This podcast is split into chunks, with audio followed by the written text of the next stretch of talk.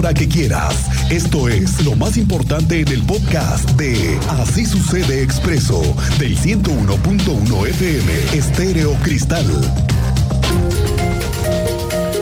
Ayer por la tarde se resolvió parte del asesinato del empresario dedicado a la creación de la marca de cantinas La Selva Taurina, Alfredo González Rivas, a quien asesinaron el pasado 13 de junio en su casa después de llegar de su principal negocio, la cantina.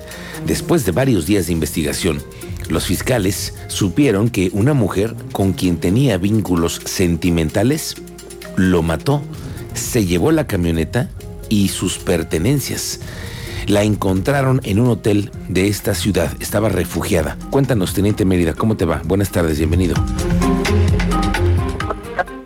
Buenas tardes a nuestro auditorio. En efecto, dentro de los primeros actos de investigación, se identificó que esta mujer salió del domicilio a bordo de la camioneta Jeep Grand Cherokee, propiedad del Oxiso, de la que ya le dábamos parte y que hacía falta, y se conoció que la camioneta se llevó a resguardo a un domicilio en el municipio de San José Iturbide. Ahí fue recuperada para su procesamiento con apoyo de la Fiscalía General del Estado de Guanajuato.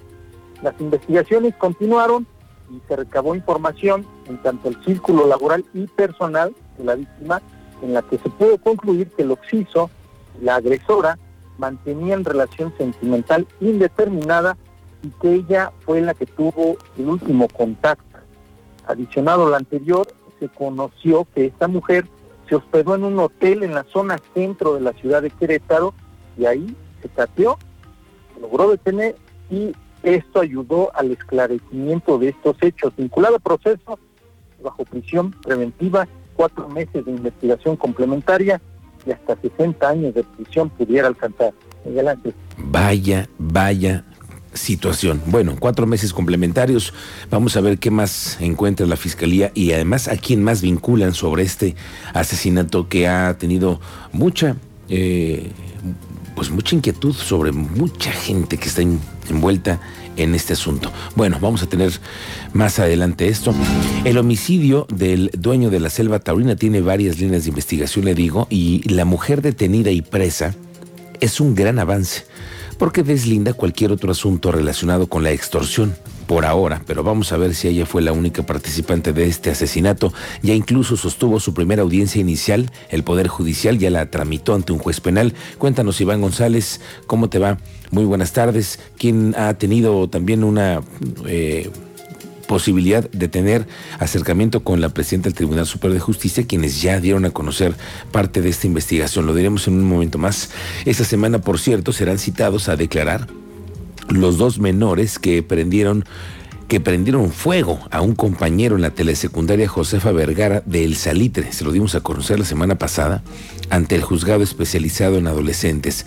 La magistrada del Tribunal Superior de Justicia, Mariela Ponce, dijo que ambos son investigados por lesiones dolosas, toda vez que el caso se judicializó.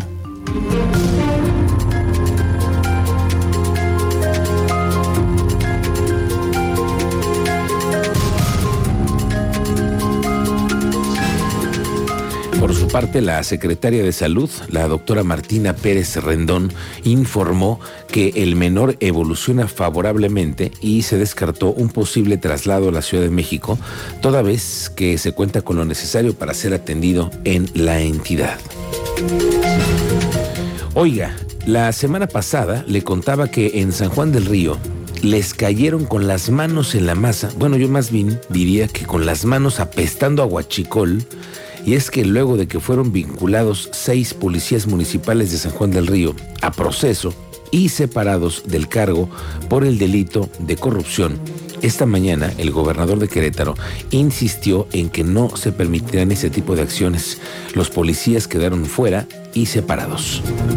Esto se dio porque hacemos revisiones constantes, no se dio de una forma digamos casual, se hacen revisiones constantes por parte de las dependencias y bueno, aquí hay dos noticias. Una noticia mala que hubo personal eh, de, esta dependencia municipal que estaba actuando mal y la buena noticia es que vivimos con ellos. Y eso es, es permanente, por la parte que nos puede dar más tranquilidad que esta se tiene que hacer permanente la investigación y cuidado de las El sábado por la tarde, miles de familias, mujeres, hombres, niños de todas las edades se congregaron en la marcha por el orgullo gay en Querétaro. Después de tres años de ausencia, regresó la marcha por el orgullo y dignidad LGBT más en Querétaro. Fue la sexta marcha del orgullo y dignidad, según informó el comité organizador que integra activistas sociales de la comunidad de la diversidad sexual, así como voluntarios y organizaciones civiles a pesar de la lluvia que cayó, Cristian, nadie se rajó de la marcha y en stands móviles con música apoyados por grúas. Las calles se pintaron de colores, miles de personas acudieron hasta el final de la marcha. Fue una reunión que se dio en el Jardín Guerrero, donde se presentaron cantantes en un colorido espectáculo musical. La rectora de la universidad, Teresa García, también bajó Ahí después del escenario estaba ella con la lluvia y también apoyó el movimiento y parte de la logística del evento. Una marcha llena de alegría y de color, con mucho respeto y con mucha euforia. Este fue un mensaje que se expresó durante el momento final. Un mensaje para los políticos homofóbicos.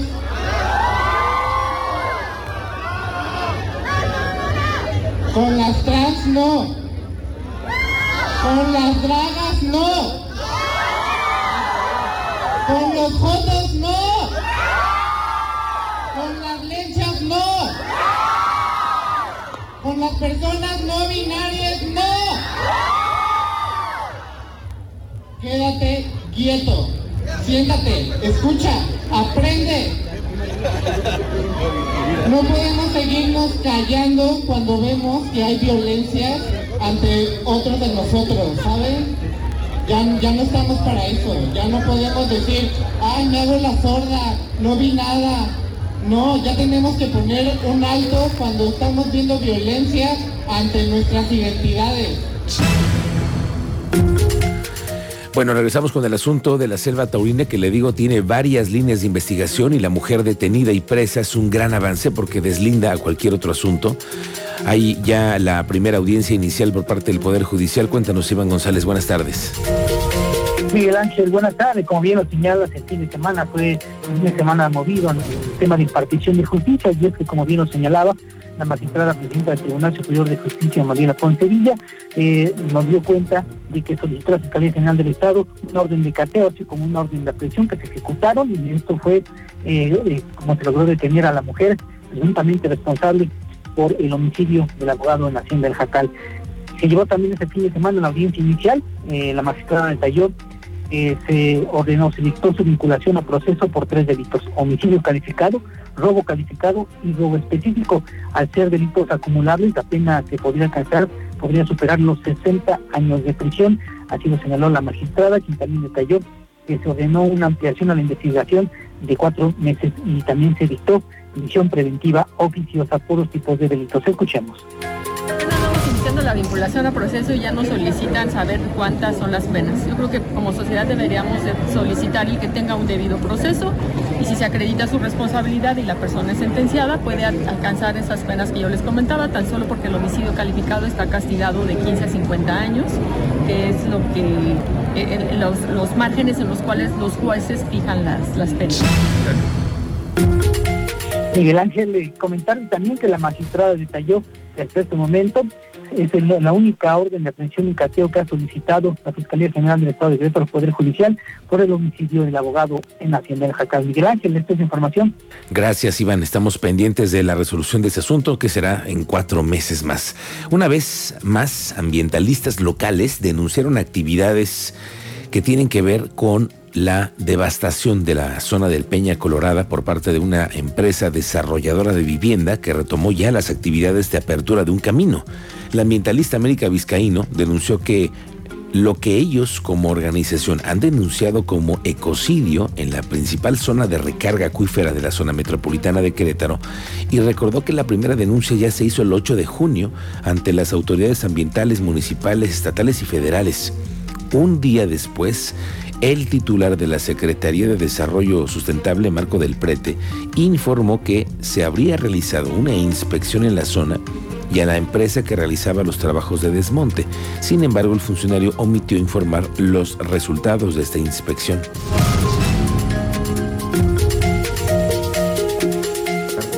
actividades que están haciendo, todas aquellas han sido autorizadas ya sea por la propia Semarnat, porque es movimiento de, vegetación en, en, un terreno de uso de suelo, un terreno con uso de suelo forestal, el cual la Semarnat autorizó la remoción de esa, de esa vegetación. Todo está siendo eh, dentro del, del, marco legal y normativo, entonces eh, no, hay, no, hay, no hay mayor eh, afectación. Si hay movimiento de plantas, definitivamente remoción de masa vegetal y reubicación de la misma, pero eso cuenta con autorización. Bueno, parece que hay una autorización. Lo que sí es que también a los ambientalistas los tienen encima y ese asunto lo tienen que resolver de una forma u otra. Porque después vienen las manifestaciones, porque después vienen los bloqueos, porque después vienen las marchas. Y uno se pregunta, bueno, ¿y qué se hizo antes? Ojo, este es un tema que ya está ahí, calientito y le daremos cuenta de ello, a ver en qué acaba el asunto. Esta mañana se echó a andar un nuevo programa para apoyar a personas que se encuentran sin empleo en Querétaro. Más de 32 millones de pesos le van a invertir en una promesa que fue hecha en campaña. Cuéntanos, Andrea Martínez, bienvenida, buenas tardes.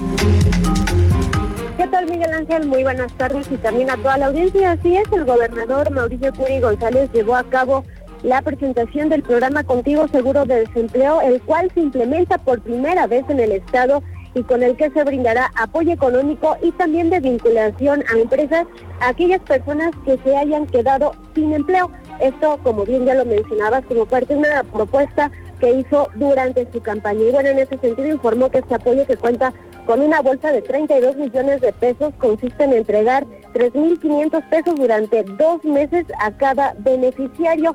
Y bueno, en esta primera etapa se busca justamente beneficiar a 5.000 personas que perdieron su empleo de forma involuntaria. Escuchamos este mensaje que dio el gobernador durante la presentación de este programa. Porque yo creo en la subsidiariedad. ¿Qué significa esto? Ayudar a la gente solamente por el tiempo que lo necesite porque lo mejor que podemos hacer por la gente es enseñarles a pescar, no darles el pescado. Y creo que es lo que está haciendo mi gobierno, como bien comenta la secretaria del Trabajo, fue una oferta de campaña que el día de hoy se está haciendo ya realidad con este nuevo programa y decirles que no vamos a dejar de trabajar para hacer inversiones. Y bueno, también por su parte la secretaria del Trabajo Estatal, Liliana San Martín Castillo, informó que también se pretende otorgar servicios de capacitación y enlace laboral como orientación, atención, vinculación y seguimiento de empleo, así como registro a ferias y reclutamiento de empleo. Detalló bueno que esta convocatoria va dirigida para personas de 18 años en adelante que hayan perdido eh, su empleo de manera involuntaria hasta tres meses previos a la solicitud de este apoyo y con residencia comprobable en el Estado. Los requisitos para acceder al programa son acudir al Centro Estatal de Empleabilidad, llenar una solicitud, tener una entrevista con un consejero de empleo, cursar un taller para buscadores de empleo y acudir a las citas pactadas con empresas.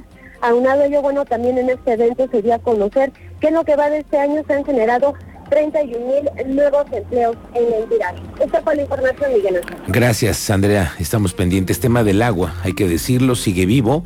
Hay grupos ambientalistas que están haciendo movimientos en redes sociales para presionar a diputados del Verde como Ricardo Astudillo del Verde Ecologista para que pueda interponerse una acción de inconstitucionalidad. Están pidiendo a los diputados apoyos de Graciela Juárez del PRI, de Juan Guevara del PRI y de Ricardo Estudillo del Verde Ecologista. A ver qué dicen después estos señores diputados y diputadas.